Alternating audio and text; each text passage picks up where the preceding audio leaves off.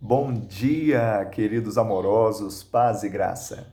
Então Paulo, levantando-se no meio do Areópago, disse: Senhores atenienses, em tudo vos vejo acentuadamente religiosos. Atos 17, 22.